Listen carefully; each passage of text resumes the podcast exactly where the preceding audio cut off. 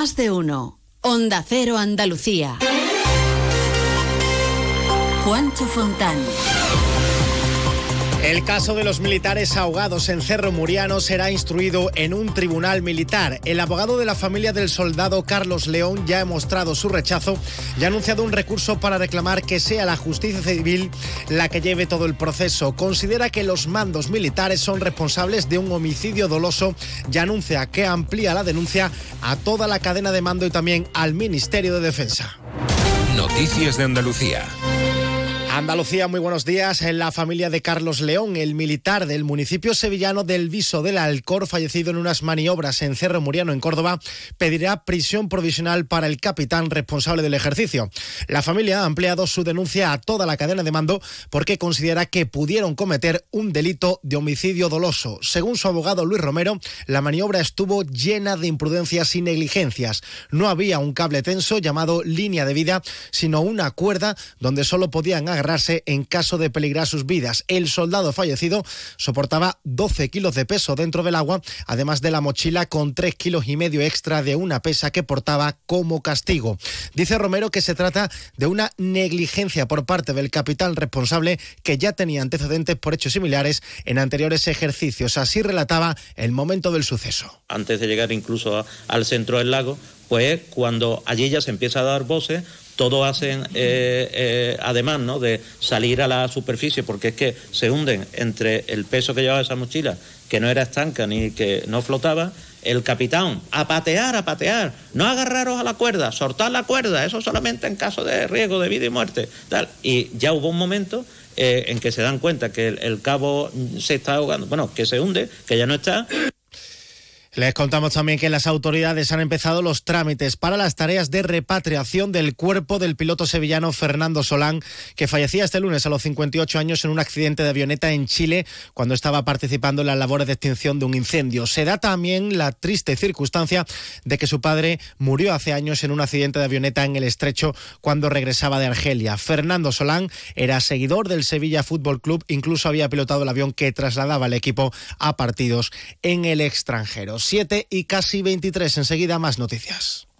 Yo cuido de la sanidad pública. Y yo. Y yo. Y yo. En CESIF trabajamos por ello. Un incremento de plantillas, por una carrera profesional ágil y efectiva para todas las categorías, por contratos más estables y bolsas actualizadas. Porque si tú no te conformas, nosotros tampoco. Yo cuido de la sanidad pública. Confía en CESIF.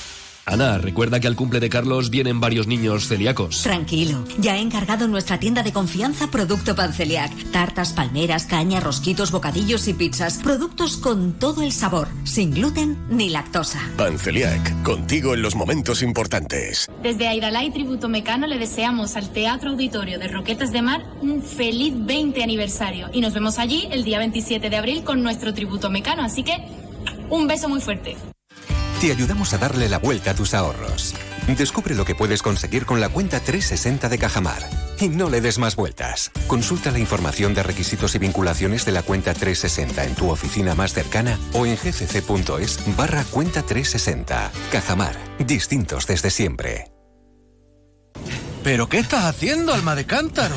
He conectado la bicicleta estática a la cafetera y en 45 minutos tendré el café en su punto. Bueno, tibio.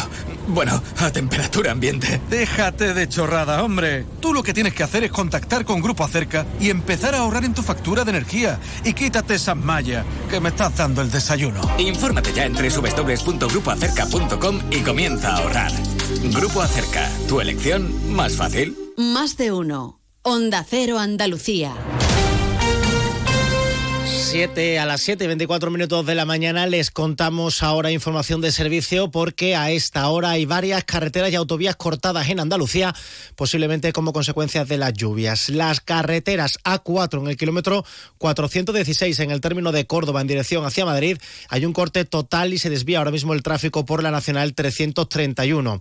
En la A4 a la altura del poblado de San Julián en Jaén desde el kilómetro 342 al 341 dirección Marmolejo está cerrado el carril derecho Y en la carretera A7 a la altura de Bala Negra en Almería, desde el kilómetro 832, hay también corte de carretera y está cerrado el carril izquierdo. Así que mucha atención si están circulando a esta hora de la mañana por estos puntos. Hoy la lluvia, el viento y el oleaje ponen en aviso amarillo a las provincias de Almería, Cádiz, Huelva, Granada y Jaén.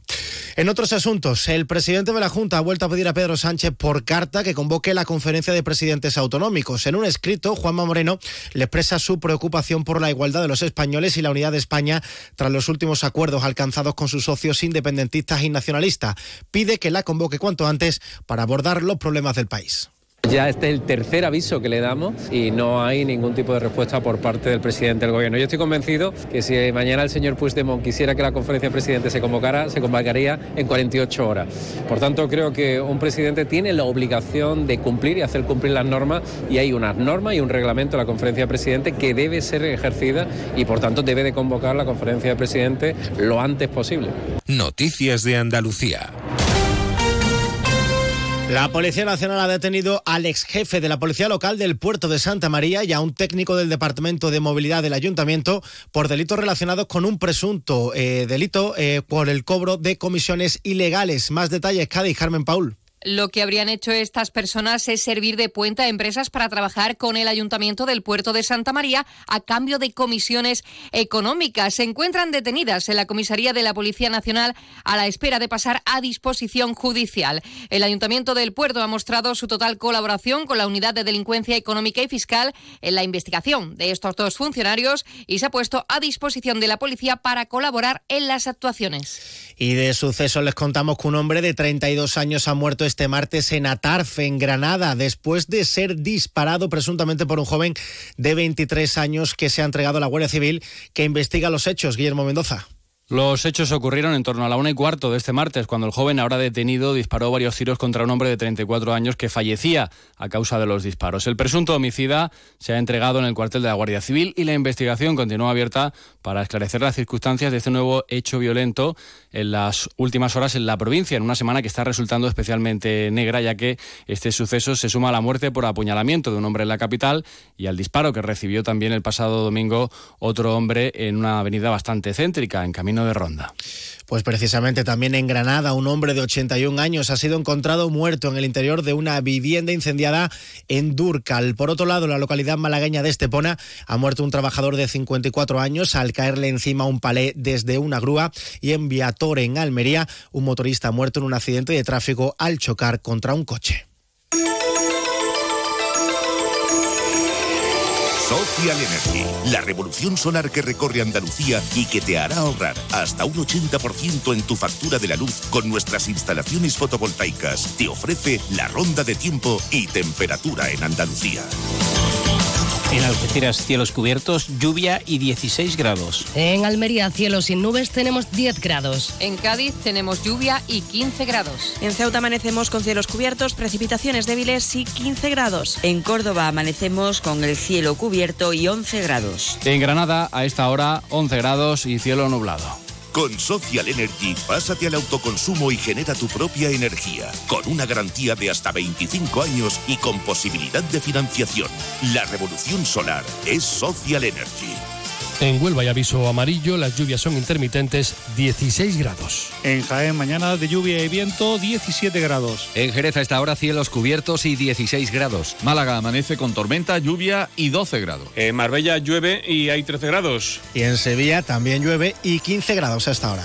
Comienza el año revolucionando tu hogar con Social Energy, la mejor relación calidad-precio del mercado. Si no, te la mejoramos. Descuentos de hasta 3.750 euros y llévate 200 euros en tu batería virtual con Quiero Luz, con seguro todo riesgo incluido los dos primeros años. Pide tu cita al 955 44 11 11 o socialenergy.es. La revolución solar es Social Energy.